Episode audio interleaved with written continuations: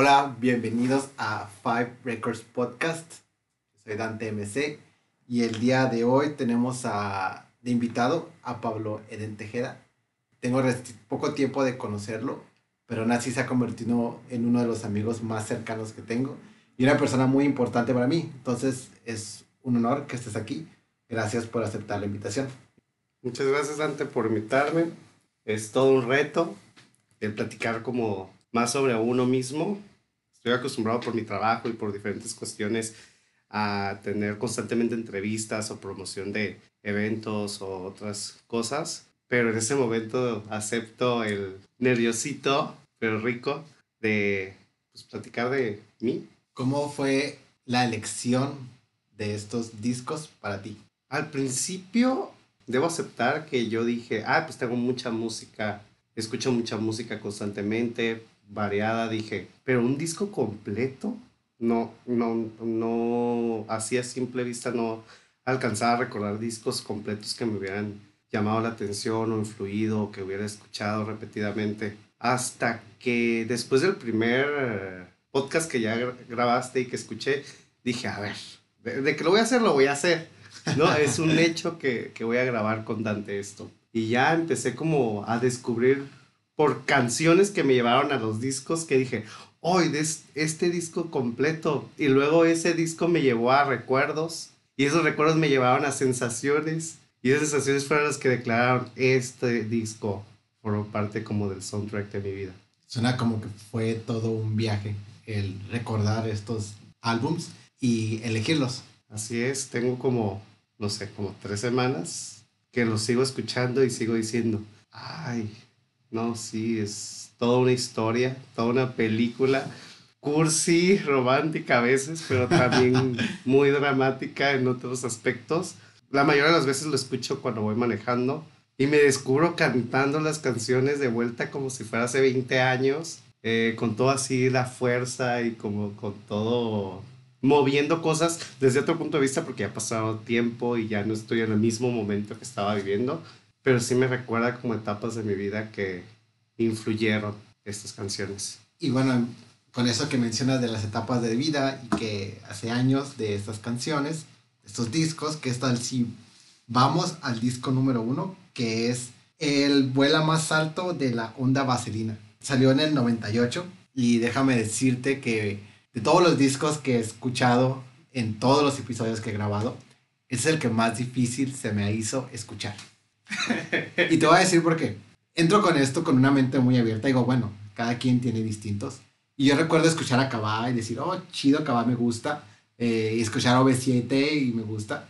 Pero había algo de este disco que decía, ¿es en serio que grabaron estas canciones? Este, y era un es un prejuicio mío, lo acepto, es un prejuicio mío. Y se me hizo algo complicado entender la propuesta que tenían. Sin embargo, pude entender cuando lo escuchaba. Decía, oh, es que esto es Pablo. Yo porque te conozco, escuchaba canciones y las letras y decía, sí, es que esto es muy de Pablo. Yo lo pude ver de otra manera, aunque se me hizo un poco difícil, pero lo pude ver de otra manera. Cuéntame de este disco.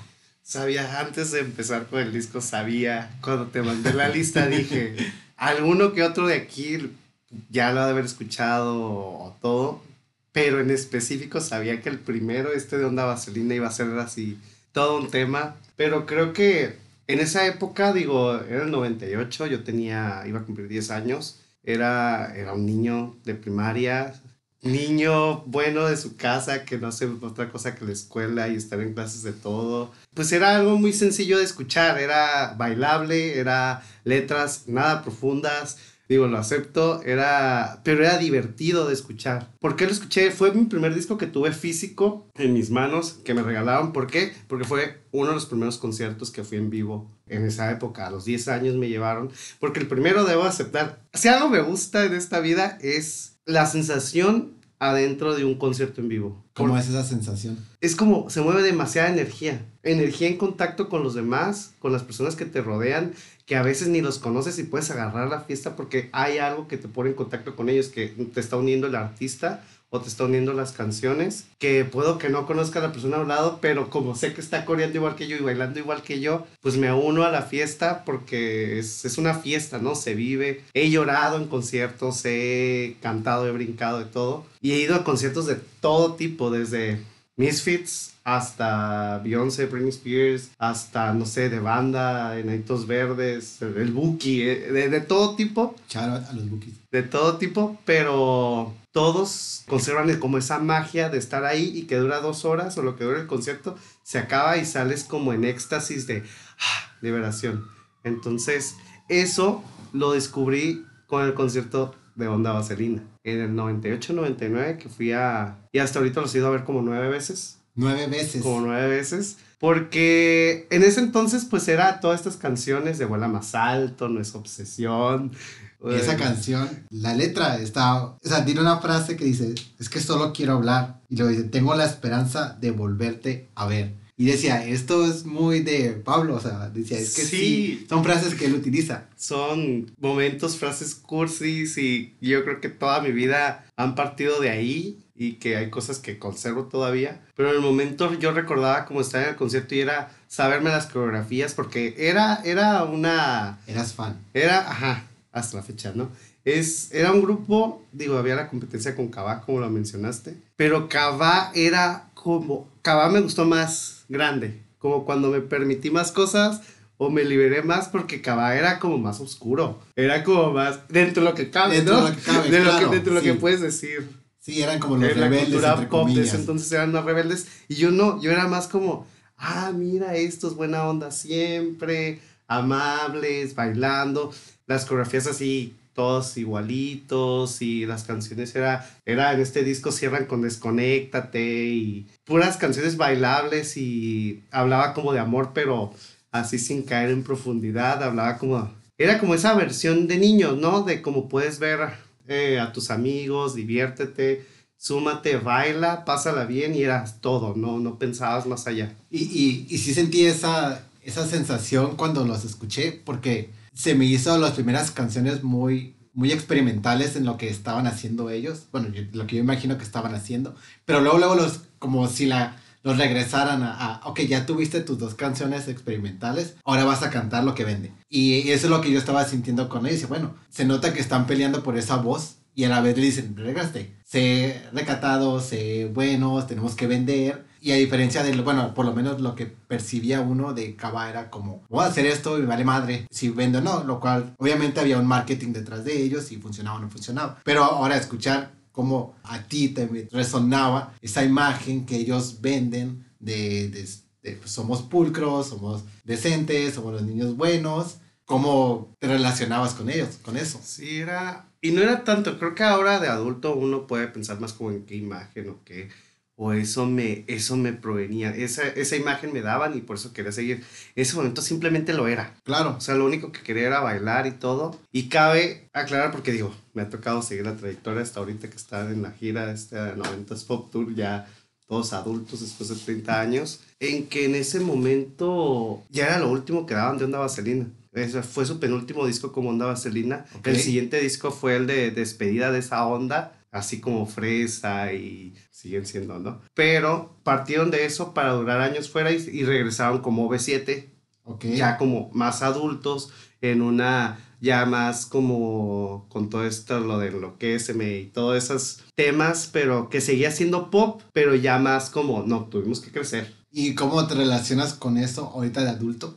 Cuando, cuando ves este grupo y ahora basándonos, basándonos más un poco en lo que es el grupo, cuando ves que regresan con una imagen de es que tuvimos que crecer, ¿tú cómo lo tomaste? Como me tocó crecer también Ok, junto con ellos. junto con ellos, porque cuando me gustó Onda Vaselina yo tenía 10 años, 9 años. Cuando regresan yo ya tenía 14, 15. Entonces, y ya estaban más adultos, pues me gustaban más adultos. Ok. Ya habían temas de me enloquece, de, de esto que siento y quiero ir a la fiesta y quiero, o sea, más cosas que, que, que su propuesta vino a mí a decirme, ah, yo también crecí, también quiero como otras cosas. Y cuando recuerdas en esa época, ¿cuál era la canción que más escuchabas? ¿De ese disco? Ajá. De este disco de Vuela Más Alto, lo descubrí escuchándolo otra vez, Ajá. porque dije, claro, vuela más alto, pero no, no, no es obsesión, es la que más me gusta porque era la que más bailaba. Era la de no es obsesión, era como, pero no, ya que escuché completo el disco de vuelta, me acuerdo mucho de una canción que se llama Fíjate en mí. Ok, fíjate en mí, ¿qué tiene esa canción? Habla, en cuanto empezó la canción, dije, ay, claro, esta era mi canción, porque hablaba, si tan solo cruzaras conmigo tu mirada, era como ese amor de que alguien te gusta, pero ni siquiera sabe que existes. Entonces habla así como de, hey, ya no puedo callar, por favor, fíjate en mí, aquí estoy, ¿no? Ajá. A los 10 años. Era como, lo descubrí escuchando el disco de vuelta y dije, poco desde los 10 años. Pues es que a los 10 años uno empieza a, se le empiezan a despertar estas ideas de, pues de cuando te empieza a gustar la otra, otra persona, ¿no? Haciendo como un tipo segue, un puente a lo que es crecer, esta madurez. Eh, pues el disco número 2 representa para mí bueno, no para mí, creo que representa eso, el MTV Unplugged de Shakira, porque recuerdo que en esa época eh, los MTV Unplugged eran para decir quiénes son verdaderos artistas. Vengan y toquen Unplugged y a ver si es cierto que tu música, como la vendes en el radio, la puedes hacer en discos acústicos. Shakira se presenta y ahí es cuando creo yo que la gente le empieza a tomar, decir, ah, sí es un artista de verdad, sí toca la guitarra, sí canta en vivo, sí sabe bailar, sí hace todo lo que hace y es hasta cierto punto una madurez de, de artista. Cuéntame un poco de este disco. Shakira, está, creo que no muchas veces he dicho que me gusta Shakira como tal, pero revisando esto de los discos, este disco en particular, digo, en general Shakira siempre me ha gustado, pero ese disco en particular me gustó muchísimo porque creo que Shakira es de las personas que he visto, digo, de estos discos que vamos a escuchar, a todos los he ido a ver en vivo, eh, bueno, a excepción Across the Universe, porque pues estaría caño no haber visto los Beatles,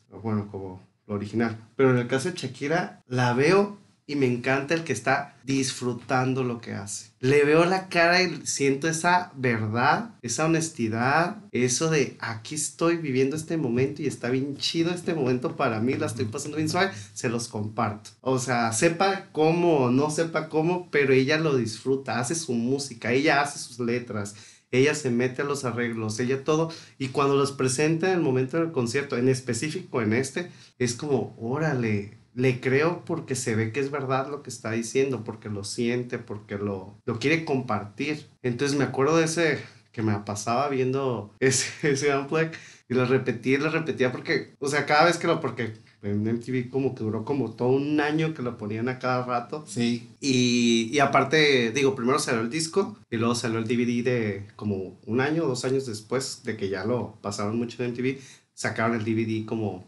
físico y también lo compré. Yo creo que lo veía y lo veía porque decía, sin necesidad de más producción, sin necesidad de que se cambiara tanto, o sea, ella sencilla, disfrutando su música y pues las letras en ese momento, a pesar de que habían pasado como 3, 4 años nomás de, del primer disco de Vuela Más Alto, sí habían pasado, sí habían habido sucesos en mi vida que habían marcado como cambios importantes. Y cuando escucho Shakira en esta versión como más real, porque son canciones que ya habían pasado, que ya había grabado. Sí, solo, solo hace unos nuevos arreglos. Ajá, cuando lo escucho, todavía me llegan más al alma, ¿sabes? Porque me encontraba cantando canciones de ella que ahí sacaba y que yo decía, no, no, no, así me estoy sintiendo y estoy acompañado. ¿Recuerdas qué canciones en específico? Es, sin duda, dos, la de Tú y la de Moscas en la Casa. ¿Qué tenía la de Tú? Creo que para poder entender, y aquí es cuando empieza la parte eh, difícil del podcast, bueno, para mí...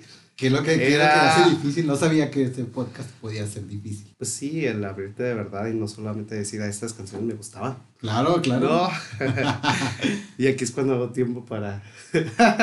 Yo aquí espero, no importa. Ah, no, no, no. Justo en este momento en ese momento, como los 13 años, eh, viví como mi primer episodio de identidad. ¿Qué te refieres con eso? Eh, de mi orientación sexual. Porque entre los 13, la verdad siempre fui, como hablaba del disco pasado, como un niño tardado en cuanto a vivir etapas de su vida, como a siempre cuidado, protegido. Y si escuché esto, mi mamá. Qué suave, se lo agradezco. Pero sí, siempre cuidado, protegido, que nada me pasara, no vivir nada, o sea, todo, todo bien, todo bonito, ¿no? Y justo eh, a, los 13 me acuerdo que tuve que empezar unos ensayos para algo que tenía que presentar y en los ensayos descubrí a una persona que era de mi mismo sexo, y yo no sabía qué explicarme por qué quería estar viendo a esa persona. Pero una persona que ni siquiera me acercaba, ni siquiera sabe que existo hasta ahorita, yo creo. ¿Y qué estabas en la secundaria? Ajá. Entonces... ¿Y, y cómo era darte cuenta de, o sea, cómo asocias la canción de tú con ese momento? Porque a ese momento yo descubrí con la canción que yo decía, ah, yo siento eso por esa persona y yo no sabía explicarme qué era lo que sentía. Yo dije, ah, Shakira me explicó qué siento por esta persona, aunque esa persona ni siquiera le hablaba. Ok, y, está curioso lo que mencionabas hace ratito, que era en estas versiones, entre comillas, más reales, pues el sentimiento, la emoción se vuelve más palpable, porque lo está cantando en ese momento, al instante, lo que lo está sacando como, como su verdad del momento. Así es. A diferencia de cuando están grabando un disco que hacen un take y otro take y otra. y que lo pulen. Y que lo pulen. Y, aquí es de. Ahí, sale de, del cultural. Y ahorita que dices eso, en ese momento te digo, yo me sentía. Y a lo mejor muchos lo toman como, ah, chiquita no sabe cantar o canta mal, porque siempre eh, se está como ahogando cuando canta. No le había, no le había puesto atención a eso. Porque siempre es como, oh, hacia adentro. ¿Cómo? oh. como hacia adentro pero en ese momento yo me estaba ahogando. Entonces yo sentía mis pulmones, mi cuerpo, mi corazón, todo que se estaba ahogando por dentro. Que cuando cantaba yo sentía, estoy cantando como ella. Ah, ella canta así porque lo está sintiendo como yo lo estoy sintiendo y por eso lo canta. Porque viene desde adentro del alma. No nada más que se suene bonito, sino canto desde adentro y se siente como por dentro se está moviendo todo. Porque en ese momento viví mi primer episodio de decirle a mi mamá, yo, yo estaba encerrada en el baño un día llorando de que cuando descubrí que dije, ah, ¿será que soy gay? Pero eso está mal. Y, o sea, como todo lo que te viene a la mente, yo llorando, de, un día, me acuerdo, o sea, duré tres horas en el baño, y va del otro lado sentada, del otro lado de la puerta, escuchándome, pero yo no le podía decir por qué estaba llorando dentro del baño. Hasta el final le dije, te voy a abrir la puerta, pero antes tengo que decir algo. Creo, tengo la sospecha, no, no lo afirmé, eh, de que me gustó un muchacho, pero no me gustó de caerme bien, no me gustó. Y solo me dijo, espérate unos años, vas a crecer y te vas a dar cuenta si sí o si no, porque ahorita están pasando muchas cosas por tu mente. Entonces me, me, me dio consuelo eso, pero seguían pasando muchas cosas en mi vida como un, ¿esto es de verdad o no es de verdad? Si estoy sintiendo eso. Entonces eso se reflejaba como en las canciones, como las cantaba Shakira. Claro, y eso es más súper y importante, creo que lo había tomado ya en otro, en otro episodio, el hecho de que como personas homosexuales de repente agarramos a una diva, no necesariamente para toda la vida, pero que en ese momento en que estamos encontrando nuestra identidad, nos identificamos con ella. Es como lo que estás sintiendo tú, lo que estás explorando, lo que estás viviendo. Yo también lo estoy haciendo en este momento. Y es distinto porque para mí es del mismo sexo, no es lo que dice la sociedad y en otras ocasiones también lo mencioné, en nuestra época no era tan aceptado como en el día de hoy. Ahorita ya no que esté aceptado como tal, pero se acepta en un sentido que sabemos que existe y que pues va a estar ahí. En nuestra época todavía nos decían que nos querían cambiar, bla, bla. Entonces, ese es un patrón que he notado que se repite, que muchas personas que tenemos esta lucha interna con la identidad sexual, de repente hay una artista femenina pop que canta canciones, ya sea de explorar sexualidad, de amor, de la forma en que las canta, algo tiene que como que no digo que todos, que la mayoría nos podemos identificar y decir, ella me entiende, y por eso la voy a respetar y por eso la voy a seguir. Digo, no sé si ha seguido a Shakira por toda, toda la carrera, pero en ese momento puedo notar la importancia que tuvo. Sí, o sea, la sigo. Después cambió como cosas que le entiendo, como yo. A veces tienes que dejar ciertas cosas de ti para poder enfrentarte a este mundo y crecer y ella quiso ser estrella internacional o que quiso crecer y pues lo se logró. Digo, y lo logró. Digo, es el, el, Super Bowl, es el más visto en menos tiempo. 85 millones de vistas en como en tres días.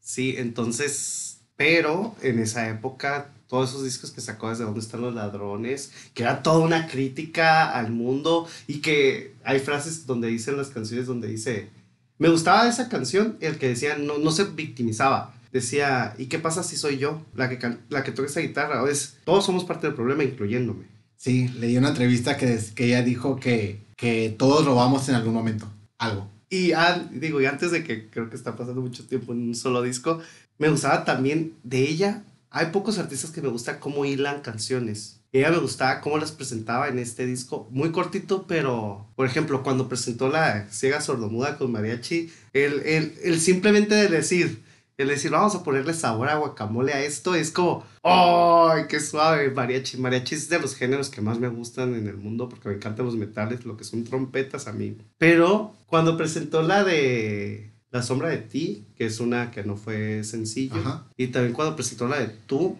cuando presentó la de tú, cuando presentaba la de tú en este disco me gustaba mucho porque hablaba de la esperanza. Me daba esperanza de que iba a volver a enamorarme, porque ella lo dice así tal cual. Dice, hay momentos en la vida en que uno regresa a esos poemas y vuelve a escribir. Y no pasa una, dos veces. Muchas veces nos enamoramos. Entonces, esa era una respuesta para mí como de, ¡ay, voy a tener futuro! ¿No? y luego cuando presenta La Sombra de Ti, cuando dice, esa canción salió a las 4 de la madrugada, a oscuras, con el corazón roto. Y así la presenta. Y yo, ¡ah! esta es una artista, esta no es una artista, es una persona.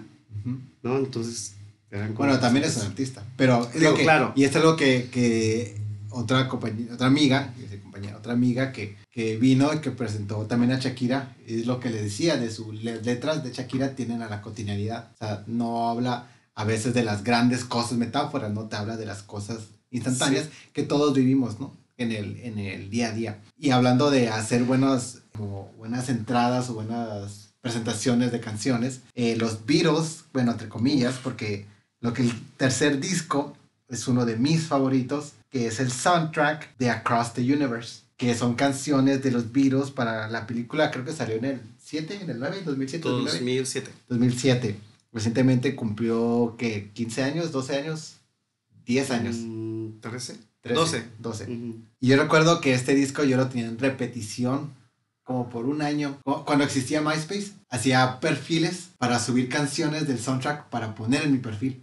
Porque, porque así me encantaba este disco, decía, no puedo creer que hayan hecho estos arreglos. Y la historia, la forma en que están las canciones metidas, maneja esto lo que es los dos lados de los virus, las partes de amor y las partes de protesta. Cuéntame de este disco. Nos brincamos como siete años en mi vida.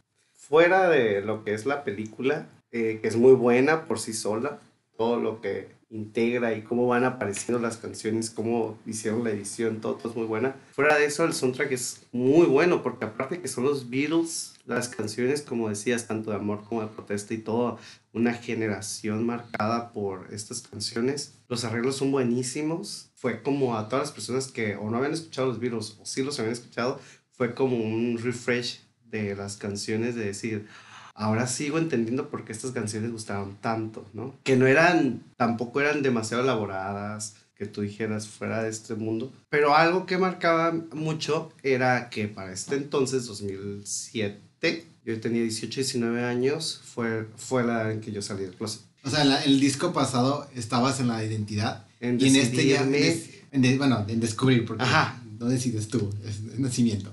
Pero en este ya hay una aceptación como tal. Hay una aceptación porque es el momento en que entro a la universidad y me encuentro con otro mundo en donde podía ser yo.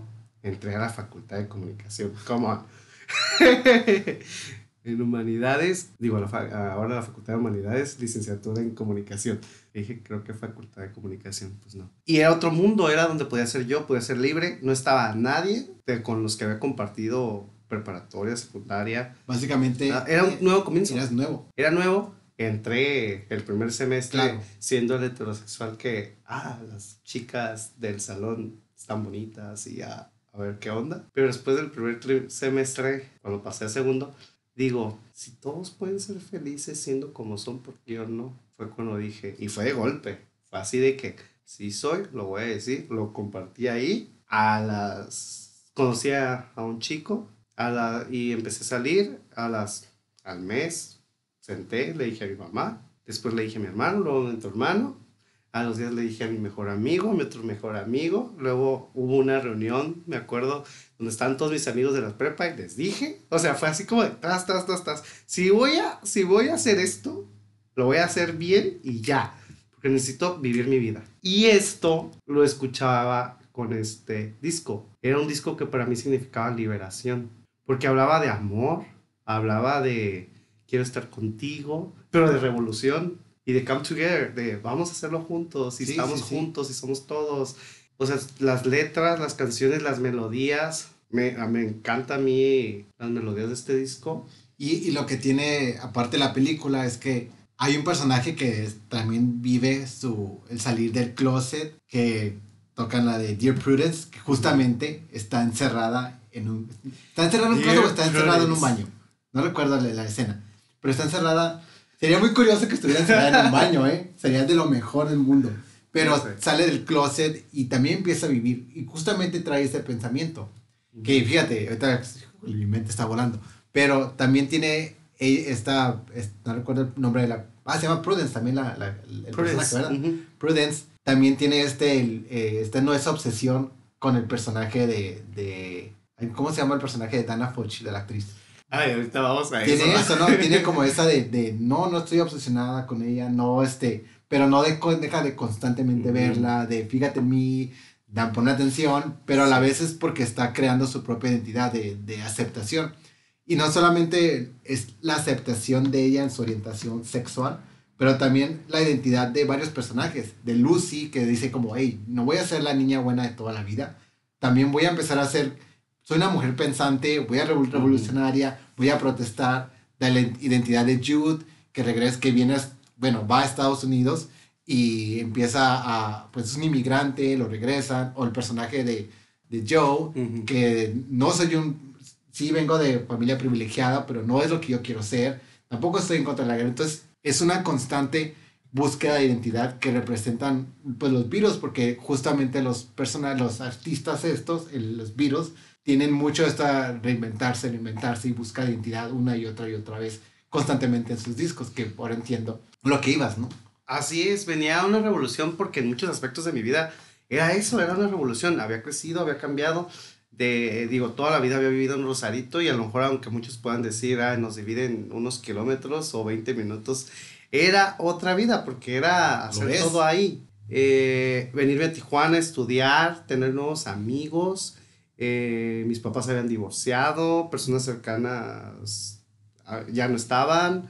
eh, era toda una revolución para mí y aparte estaba luchando como el no quería dejarlo pero ya era otra etapa de mi vida otra situación en donde ya no podía seguir siendo el niño que no pasa nada el todo es bonito todo es color de rosa y ah todo va a pasar y todo no sí están pasando cosas no solo a mí a mis amigos a- en mi contexto en la ciudad o sea fue una época también que la ciudad se puso cañón en, en inseguridad. Sí, sí, sí. Eh, o sea, en muchas cuestiones era otro mundo que estaba descubriendo yo, pero que yo estaba con esa valentía y con esas ganas de, no estoy acostumbrado a esto, pero quiero entrarle porque creo que eso me va a hacer vivir la vida más real, no en una burbuja, ¿no? Entonces todo esto se acaba con estas canciones. Eh, se me hace a mí muy... Me acuerdo que si yo creo que si la vuelvo a escuchar, me llega el escuchar la vocecita cuando canta la de Let It Be. O sea, la vocecita cuando canta el niño. Era como... Ay, era, para mí era desgarrador. No so- la letra es muy bonita, pero era como en un contexto más oscuro o más de todo lo que estaba pasando. El Let It Be era como grito de... Dejemos que sean las cosas y que fluyan. Y que va junto con esta idea de salirte de la burbuja. Que cuando estamos en una burbuja, por lo general creemos que las cosas son de cierta manera y nos esforzamos por mantenerlas así. Y el Let It Be es como, no, deja que las cosas sean como son. Son inseguras, hay una búsqueda de identidad, las situaciones familiares, situaciones escolares, cualquiera que sea, ¿no? Y es como, solo deja que fluya. Así es. Por otro lado, pues al fin y al cabo, al abrirme, también te das tus primeros golpes, ¿no? Tus primeras caídas, o sea, más fuertes, como el primer noviazgo fallido, y que es donde vienen mis canciones favoritas del disco. ¿Cuáles son? Oh Darling es mi favorita. Y hasta ahorita no hay una voz como la de Dana. Dana. Fuch, creo. Fuch- no sé cómo se pronuncia, ¿o pero es? F-U-C-H-S. No sé cómo Yo creo que en toda mi vida, hasta ahorita, para mí es como la, me- mi mejor voz como, como cantante. Me encanta su voz, me encanta su voz y la garra con que cantaba Oh Darling era como, no sé, era como me pasaba con Shakira, pero ella la hacía hacia adentro como que se ahogaba. Dana no. Dana era de, ¡ay, ahí voy! Y lo sacaba hacia afuera. Era mi otra evolución. Primero me lo guardaba y era como, ¡ay, lo sufro! Y ahora era, no, ahí les va lo que está pasando, lo que lo estoy sintiendo. Claro. Entonces, ese con Don't Let Me Down eran mis dos canciones así que yo escuchaba y que si iba a un bar o algo así y estaba a tocar una banda en vivo era tócame esta o no sé hice en esa etapa iba mucho a Mexicali con mis mejores amigos y ellos sabrán cuando escuchen este que siempre pedía esa canción en el camino era ¿Cuál, cuál? la de Oh Darling Oh Darling y ya sabían que yo cantaba esa canción Pero las canciones, estas dos, Don't Let Me Down y Oh Darling, ¿te gustaban por la letra o por la voz de ella? Porque las, porque las dos, las letras son muy distintas. Una es el No me dejes abajo, Ujú. por favor, y la otra es Perdóname, yo no quise hacerte ningún daño. pero era combinación Interesante. Porque, por en dos sentidos, la letra definitivamente era, pues me equivoqué, no sabía cómo es esto, era mi primera vez, pero no me dejes aquí, ¿no? No me dejes abajo con esto que estoy sintiendo. Eh, esa combinación de las dos. Pero su voz, su garra era, era, te lo estoy diciendo, no me lo voy a callar y no me lo voy a quedar. Y tiene la voz de, de, o sea, ella canta con emoción. Canta con emoción totalmente. Y partes de, las, de la canción que yo decía, ah, es que esto estoy sintiendo. ¿No? Entonces, y, y me sentía como más maduro, más grande, como... Pero sí era, al fin y al cabo, era como el primer amor. No el más profundo, Pero es el primero. pero era la primera vez que me atrevía y que ya todos sabían que lo podía hacer. Y equivocarme era como chin, pero hasta lo disfrutaba, ¿sabes? Y las canciones me ayudaban a liberar, porque la cantaba y todo y ya podía seguir la fiesta. Y esa es la magia padre. de los Beatles, que sus canciones son timeless, o sea, toda la vida vas a poder escuchar a los Beatles y no importa la etapa, te vas a poder identificar con ellos. Y bueno, el siguiente disco, Vámonos a la otra parte. vámonos a la otra parte, porque ahora, los Beatles lo que tienen es que son, ah, pues son artistas, crean sus propias este, letras, hacen melodías, ah, ex- experimentan, La y el siguiente, no. el siguiente, bueno, Bueno, en en- en- entre comillas, no.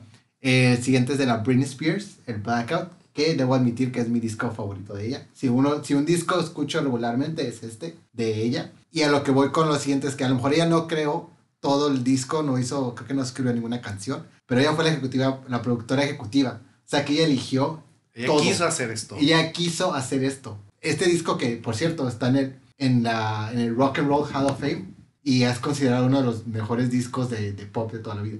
Y de hecho. Gimme More fue, a pesar de que lo que se dice, como que tuvo canciones más exitosas, Gimme More fue la segunda realmente que, que tuvo como en top Billboard y todo después de la primera, que fue esta, la de Baby One More Time. Hasta Gimme More volvió a estar así de fuerte. Entonces sí te lleva sorpresas. ¿Y qué tiene este disco?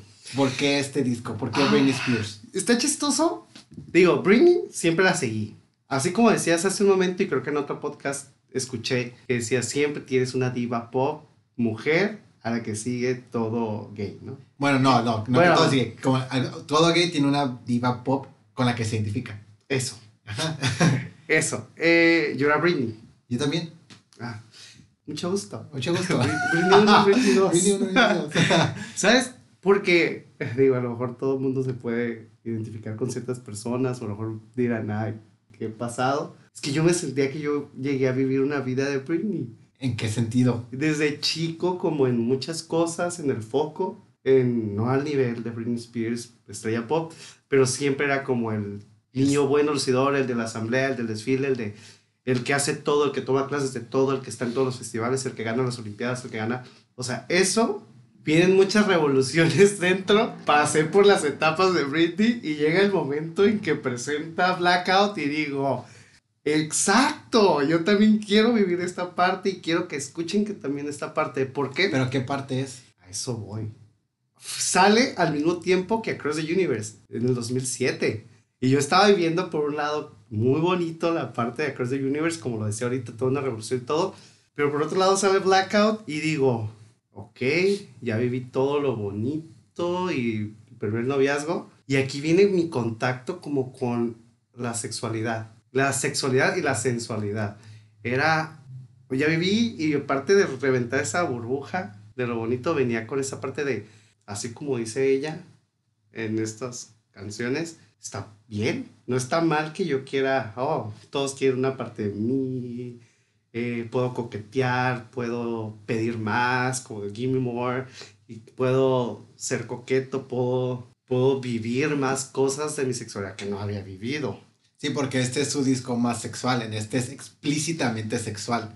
El, mientras en nosotros como jugaba en la línea, en este es como ni madres. Soy una mujer sexual y no hay ningún pedo con eso. Y es que hasta esa parte de jugar en la línea la viví también. Era como una jajaja. Como se dijera, como uno popularmente, como el prende el boiler y no te bañes. Eh, era el típico. Igual ya no estoy, no sé qué estoy diciendo esto. Pero también esa etapa viví. Pero en esta parte ya era, ¿qué pasa si en lugar de decir no, digo sí? ¿Qué pasa si sí me meto a bañar y con agua caliente? Y con agua. Hasta aplaudir. Debo aceptar que a lo mejor soy de los pocos seguidores que aplaudí esa presentación de los VMA. O sea, para muchos dijeron, no, la peor presentación de Britney, que se miraba mal, que el vestuario, que... Yo la vi y dije, eso, eso, sal como quieras salir. O sea, digo, tampoco estaba como muy bien en, en esa etapa, pero era como un, también esto soy. No es que esté mal o esté bien, son diferentes partes de mí y vieron mucho tiempo una etapa de mí, una parte de mí, pero también esta parte incluye el paquete, entonces véanla. Y creo que mucha gente se identificó que hizo un éxito ese disco. Y de este disco, ¿cuáles son las canciones o cuál es la canción que puedes decir la principal que motiva esta, este despertar sexual? Se me hacía muy coqueta la de Piece of Me, pero me voy a ir a la clave, el primer sencillo, Gimme More. Gimme More. Para mí Gimme More era no sé, fue como una apertura a esto que estaba hablando. Y aparte vi muchas anécdotas con esa canción porque todo, o sea, todo mi círculo sabía que era mi canción. o sea, era, si llegaba a un bar, era la que pedía, era la que, aparte, no sé, ya entra en la fiesta hasta, hasta seguía los pasitos de, de Britney cuando baila alrededor del tubo. Era como, oh, eso es sexy, era, no sé, era, me encantaba mucho esa canción desde que empezaba. Y aparte, de ahí viene, de ahí parte, creo que se vino un fenómeno cultural en el pop con la frase It's Britney Bitch. Ah, sí, claro. Ya ahí empieza. De ahí empieza otra Britney y empieza mucha gente que era como It's Britney Bitch. Era como una frase que se usaba como. Sí, se, sí, se sigue usando mucho. Entonces era como varias cosas de esa canción, la música, como es el dance pop. Era muy experimental, es su disco más experimental. Sí, que estaba muy divertida y la verdad la disfrutaba mucho. Entonces era esa otra parte que no, que no he vivido y que dije, órale, pues vamos a ver esta parte. O sea, y, y imagino que fue como en otras ocasiones que has mencionado, que sí, así le voy a entrar, le voy a entrar bien. Así es. Digo, no, no tan bien como otras partes, porque sí, tampoco puedo decir que, oh, sí, me convertí en un año el, con un disco, me abrí, me liberé y órale, vas. Pero más que físicamente o más que completamente como, hablando como de tener sexo, fue más el hecho de ser permisivo conmigo, de puedo hablar de eso, puedo jugar con eso, porque para mí no era ni tema. O sea, yo era como el que me ponía rojo y, ay, no es tema y no hablaba de eso. Además, es parte del rompimiento de la burbuja. Ajá, era parte del rompimiento, entonces ya puedo hablar de eso, lo puedo cantar, lo puedo bailar, puedo ser yo, puedo, no sé, coquetear, ser, es part, ya se vuelve parte mía y que no estaba mal, ¿no? Era como un, pues no está mal, es una parte de mí, entonces, pues vamos a explorarla, ¿no? Y bueno, brincando ahora de este al siguiente, híjole. que híjole, sí, híjole, porque de un, de un disco que es básicamente eh, sexual, sensual, que más va hacia una, algo más frío con el contacto este, humano, con el otro, de relaciones. Brincamos al número 5, que es el Jimena Sariñana. Sariñana. Con su disco Mediocre. Y ¿No, lo habías escuchado? Yo a Jimena no lo había escuchado, la primera vez que escucho a Jimena. Sé de su existencia. Se me hace curioso porque siempre está este meme, ¿no? De, oh, la Carla Morrison esto, la la Julieta, la Natalia y la Jimena, y que todas las, ponen como si fuera una misma voz. Y cuando escucho esto, porque yo solo había escuchado a Natalia y a, Carla, cuando escucho este disco digo, la voz no se parece nada, ni siquiera la música se parece, nada. Canta otra cosa. Canta totalmente distinto, tiene discos Digo, tiene canciones muy, este, con experimentación de jazz, con un poquito de hip hop por ahí, este, como los beats. Y dije, oh, qué disco tan más interesante para alguien que no había, no había escuchado, ¿no? Eh, a esta propuesta musical. Cuéntame de Jimena, de Mediocre. Y tal cual, así el nombre Mediocre, ¿no? Yo a Jimena la había seguido desde chica porque sale en Amarte Duele, en muchas películas. Ella se dedicó más actriz desde chica porque es hija del cineasta Sariñana.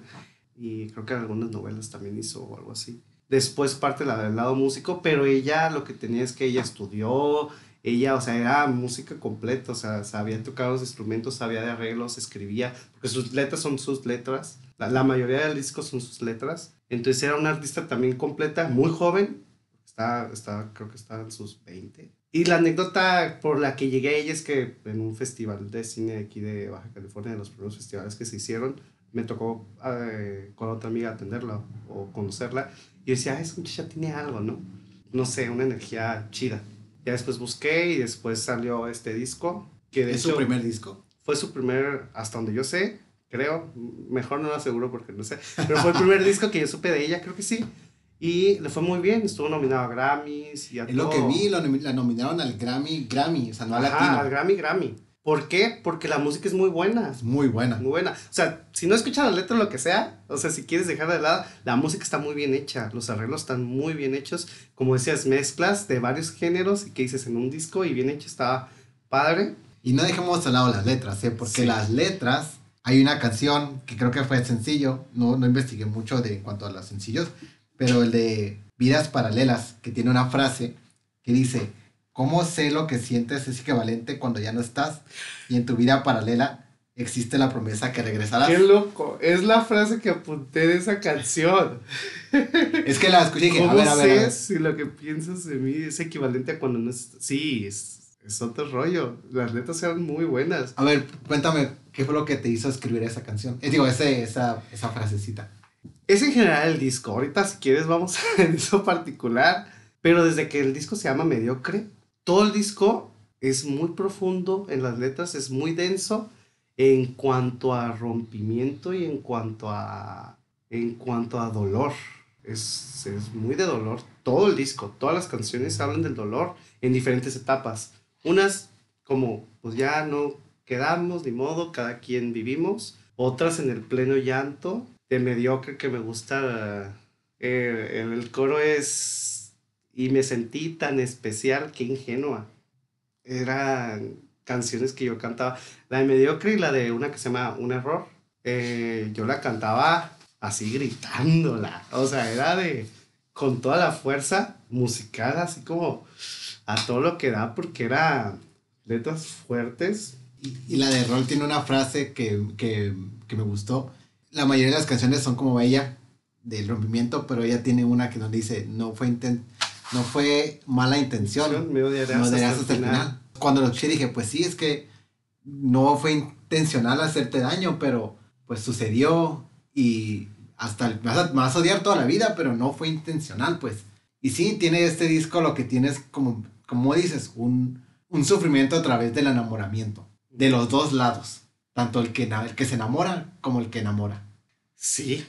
Ese suspirito. todas, todas, todas las canciones en eh, La Vidas Paralelas, creo que tiene canciones el disco, todas las letras son profundas, tiene canciones para sufrir y tiene canciones para tararear y pegajosas, pero lo que están diciendo de todas maneras, están diciendo como Vidas Paralelas, es, es un, como eh, ahora yéndonos específico a esa frase de cómo sé si cuando no estás conmigo sigues sintiendo lo mismo por mí. O como esas dudas que te vienen cuando estás con alguien. Y más a los 19, 20 años, que dices, pues está chido cuando estamos juntos, pero ¿qué pasará por su mente cuando está afuera? Cuando no está conmigo. Si es de neta esto, si es, si es recíproco. Yo estoy enamorado, pero esa persona está enamorada de mí. Sentimos lo mismo. Y tiene el extremo que debo destacar que apenas después de, ¿qué serán? Como 12 años. No, será 2009 creo. Son como 10 años. 10, 11 años, descubrí hace como, cuando volví a escuchar la, el disco, había una canción que yo cantaba, que tarareaba, que tarareaba mucho. Está muy pegajosa, pero nunca le puse atención hasta hace tres semanas que dijimos de los discos. ¿Cuál canción es? Se llama Latina. Y que lo empecé a investigar y dije, la escuché y dije, y lo busqué y lo googleé y todo, y habla del suicidio. De cuando por amor puedes llegar al grado de pensar en, en vaya este mundo. Y dices que es una canción muy bailable. Es que sí, dice, del rojo está mejor. Ya, ya sé cuál es. está mejor. O sea, es muy bailable, muy pegajosa, pero habla de eh, abre la cortina, aquí estoy en la tina, eh, se tiñó de rojo. Habla de, ah, me vas a volver a buscar, pero ya no voy a estar. Y está bien chida la canción hecha y todo, pero apenas caí en cuenta que hablaba del suicidio, ¿qué puedes grabar? O sea, le estaba diciendo a la otra persona, sin mí estás mejor. O sea, también canta la parte como de, ya se acabó esto y todo, yo no puedo con eso, suicidio. Nunca menciona que habla de muerte, ni suicidio, ni nada, solo habla del rojo, de, ya, de ya, no respiro, de aquí estoy en la tina y todo. Pero en el último coro dice, mi tina es para dos, ven te invito, mi tina es para dos. Hablaba de, como de yo me muero, y lo investigué porque lo volví después, porque dije, ¿a poco está pasando esto? Era como, a ti que estás sintiendo esto, te invito, me tienes para dos. Ajá. Entonces... Como acompañarte en el... En ajá, entonces habla como de un suicidio, pero no tan literal. Después le di la vuelta porque es como un... Es como a lo profundo. De cae hasta lo más bajo, que lo puedes llamar muerto lo que, o como sea. Pero aquí estoy. O sea, aquí me vas a encontrar, aquí estoy y pues ya, ¿no? si ves todas las canciones del disco, sí están a diferentes niveles, pero todas están muy densas. Y, y eso es lo que muchas veces sucede con el pop, que, que, es muy bailable, pero no es hasta que le pones atención a la letra que te das cuenta que hay un mensaje más profundo al respecto. Y, y, se, y me gustaba también de las letras porque se burlaba de ella. También. Sí, eres muy uh, como consciente, muy self-deprecating, que dice. Y porque es consciente de lo que está pasando y dice, y pues, ¿qué voy a estar sufriendo todo el momento? Entonces uno mm. empiezas a, a, verlo de diferente manera. Sí, y en otra canción habla de, por cuando te dice, mi, mi, nivel de autismo y que no paro de hablar. Es que ella, tiene nivel de autismo. Pero no, es, como... No está desarrollado en su totalidad, pero sí tiene cierto... Pero letras se daba el lujo de de ser ella, o sea, de compartir realmente cosas que sí eran ciertas, ¿no? Y, y, y es algo que, que, noto, haciendo como recapitulación de tus discos, empieza uno con algo más producido, que es la onda vaselina, pero poco a poco se van quitando estas capas y empieza a seguirte por las cosas, entre comillas, más reales, más, este, más artistas, más que sienten, más que van hablando de su propia experiencia, de lo que están viviendo, de lo que están sintiendo, ¿no? Que va, creo, poco de lado con tu mismo crecimiento de romper esas burbujas y de estar haciendo, ¿no? Es bonito ver esta evolución musical y a la vez el poder regresar a, discos como la onda bastilena y decir, esto me gusta, no importa qué tan producido o no tan producido, es un bonito recuerdo decir, este momento lo estuve disfrutando y no tiene nada de malo. Pablo, ¿algo más que te gustaría compartirnos? Uy, después de todo esto. Después de todo esto. Creo que eso que dices, el... creo que una parte de mí también todavía cae en ciertos juicios o, o prejuicios, pero propios sobre mí, que me daba hasta nervio hasta este hecho de grabar esto y presentar cinco discos totalmente hasta cierto punto distintos, aunque siguen siendo hilados o unidos por ciertas cosas. Pero era un, que voy a presentar de la onda vaselina. Pero fue, el, fue para mí mismo el, el hecho de que son mis cinco discos y por algo están ahí, por algo marcaron y creo que es bonito el volver a escucharlos y decir gracias porque estuvieron ahí, fueron como mis amigos de viaje, me sentí acompañado con esas rolas, con esos cantantes, con esas letras y ayudaron para que el Pablo de hoy sea como es. Claro, y yo, yo te invitaría a que no, no los pusieras como fueron, bien como son.